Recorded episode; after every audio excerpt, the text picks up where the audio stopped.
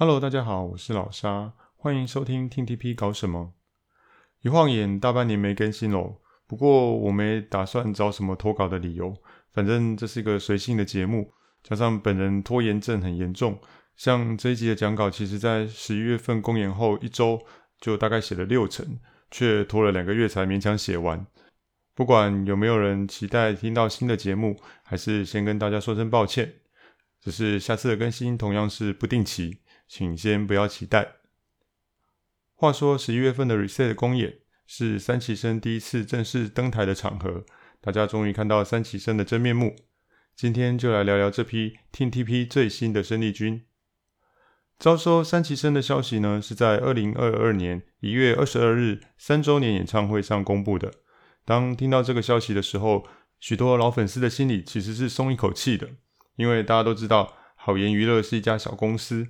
当初陈子鸿先生在接手 TTP 的时候，曾在某个媒体访谈上提到，他估计要投入新台币一亿到两亿元，并规划五年达到收益平衡。到现在四年过去了，TTP 的人气呢，仍处于不上不下的尴尬状态。有没有达到收支平衡，我们也不知道。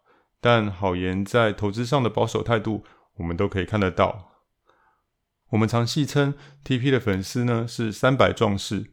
也就是会固定消费来看演出、买周边的，大概就是三百个人左右，是这些人支持着团体的销售收入。但到底有没有赚钱，谁也说不准。其实许多粉丝心里都有 TP 不知道什么时候会说倒就倒的恐惧感。加上子鸿老师在二零二一年初卸任总经理，交棒给梁志成先生。虽然说把公司管理交给资历丰富的专业经理人没什么不对的，但经营高层不是主要的出资者。对好言这样的小公司来说，实在会让人担心大股东们是不是会继续支持公司继续经营下去。因此，要招收三期生，就表示营运还有将这个团体经营下去的打算。这让粉丝放下了心中的一块大石，至少短时间之内，TP 应该不会倒了吧？这跟要招二期生的时候心情完全不同。宣布招收二期生呢，是在二零一九年的七月二十四日二单的发片记者会上。当时的 TP 呢，还没有固定的演出，除了少数选拔成员，大部分的成员都处于无事可做的状态。研究生升格正式生的呢，只有小晴跟林一。陪着这些一期生同甘共苦走过黑暗期的老粉丝们，有不少人都愤愤不平，觉得一期生都养不起了，还要招二期生。而对一期生来说，我相信他们也会感到非常的不安，担心未来表现的机会会越来越少。还好，不久 TP 就开始了 mini concert 的演出，为即将到来的公演铺路。然后公布二期生的同时，也将团体分成了三组。我认为分组是好言至今做过最好的决策之一。二期生被分散到各组，开始以小组为中心产生凝聚力，而不是形成自己的小团体。而在小组的各种活动中，二期生的优异表现和投入，让一期生和粉丝都渐渐接纳二期生的存在。毕竟我们是一个团体嘛，因此在二期生加入两年多之后，宣布招收三期生。此时，TP 整个团体和成员都已经成长茁壮，粉丝与成员呢，也不会再对新人的加入感到焦虑，反而会有所期待。三期生的招募流程呢，在消息公开后随即展开。报名的期间从二零二二年二月十六日到三月三十一日，年龄的限制一开始是十二岁到二十岁。年龄的上限比一期生的二十三岁以及二期生的二十四岁降低了不少，这让许多超过二十岁但是抱着加入 AKB 梦想的女孩呢，希望破灭。后来不知道是报名的人数太少，还是受到太多人的抗议，所以到了三月初，年龄的上限又再次放宽到了二十四岁。不过以 TTP 的工作形态来看，原本设定的年龄层反而可能是比较合适的哦。因为绝大部分成员的工作密度其实远远达不到一份全职工作的程度，在学的学生成员呢，可以把 TP 当作像社团一样的来经营。当然要兼顾学业与事业会有些辛苦，但其实一些高强度的社团活动可能也不比当偶像来的轻松。像之前来台湾引发一阵旋风的京都局高校的吹奏部，或是北一女中的乐器队都是好例子。所以兼顾两者绝对是可以办得到的。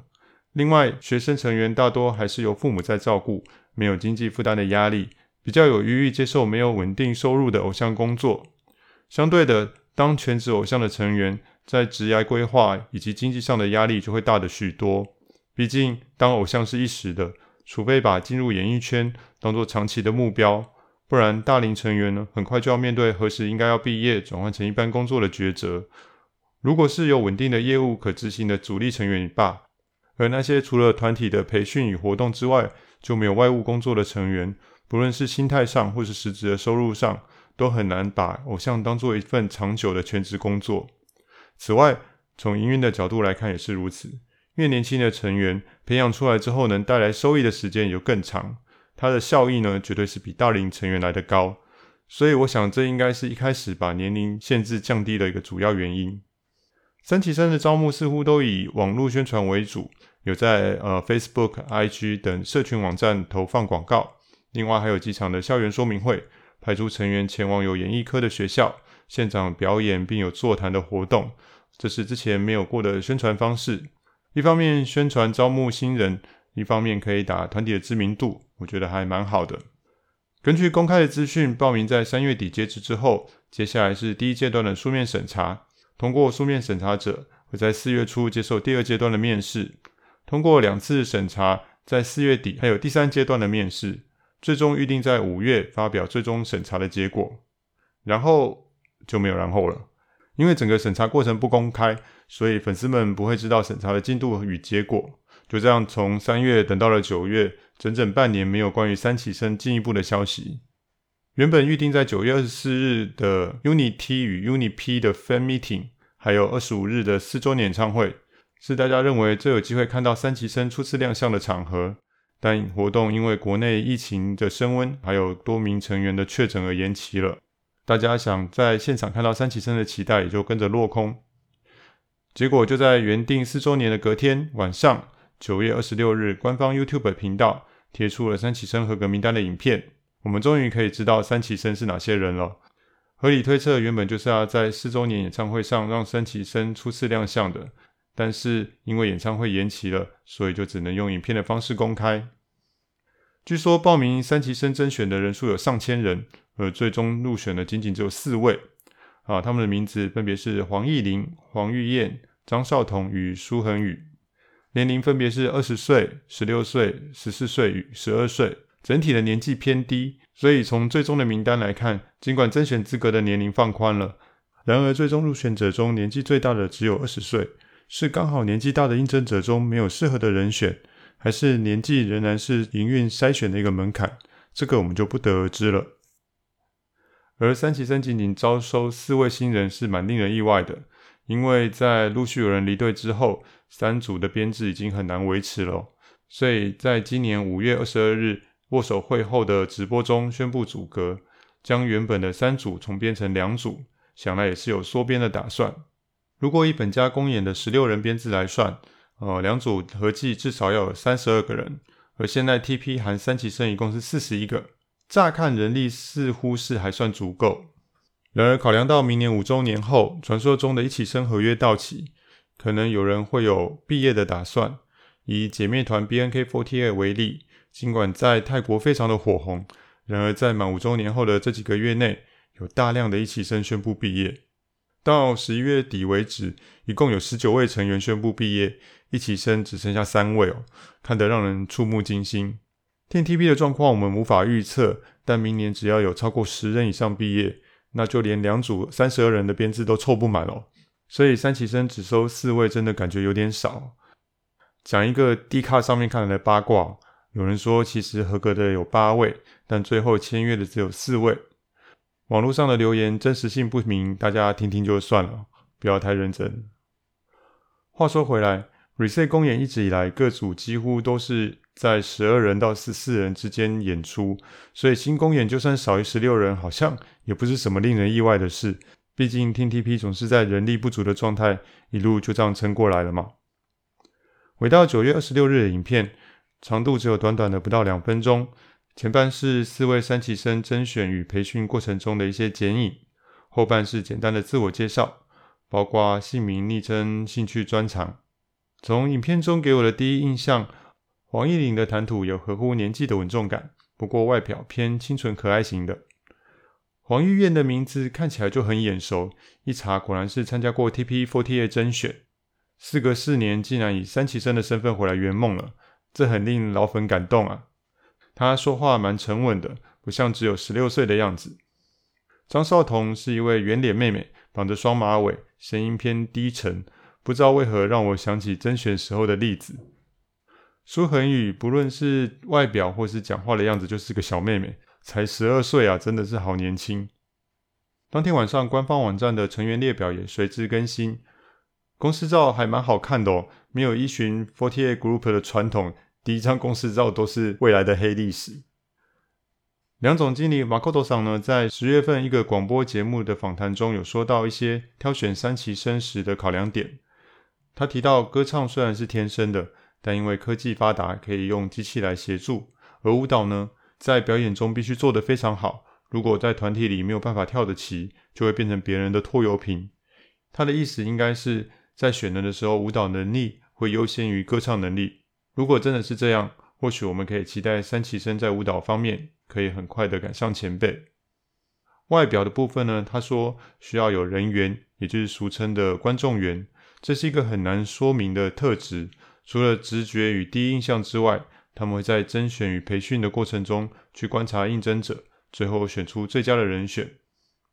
我猜大家可能听过一个说法，就是秋元康先生呢，在 AKB48 选人的原则，不是要选那种校花等级的美女，而是感觉像是班上第二或第三漂亮的同学，很有亲和力，不会让人产生距离感。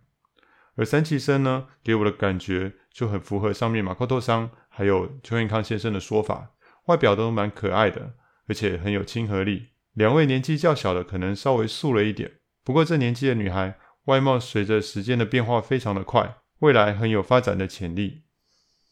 另外，根据公布名单后的一些情报，艺林是李梦纯的高一同学，所以应该也是表演科系的学生，应该具有一些演艺的基础。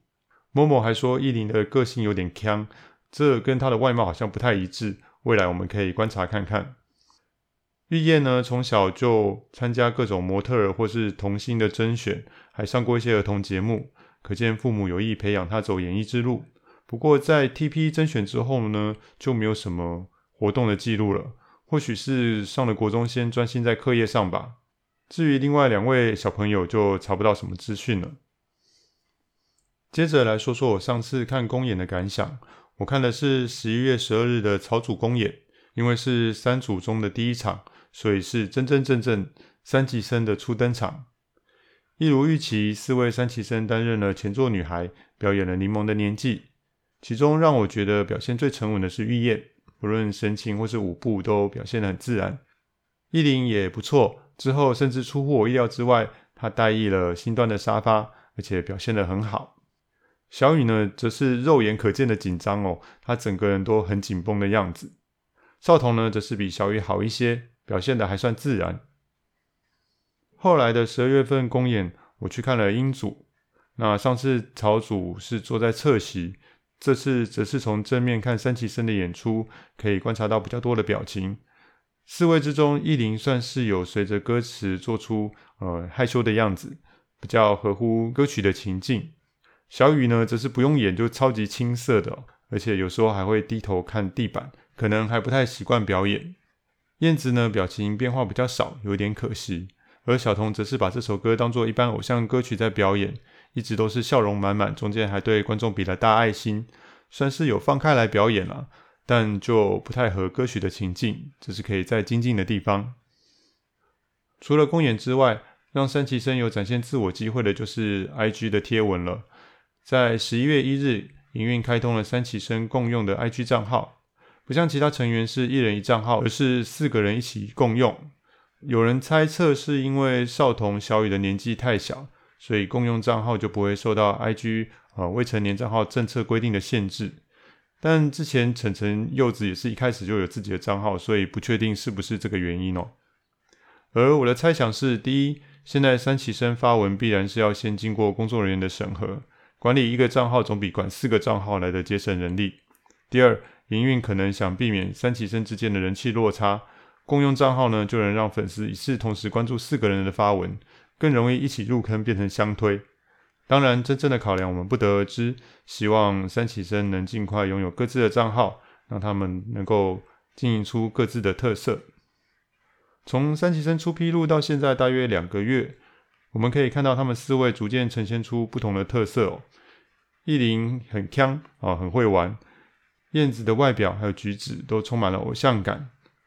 少童年纪小，感觉有点素人，不过舞台上却毫不怯场。小雨则是年幼天真，很惹人怜爱的样子。四位的发展性都非常值得期待。二零二三年新公演开始之前，或许就在四周年的时候吧，我们就能够看到三期生被分到哪一个组。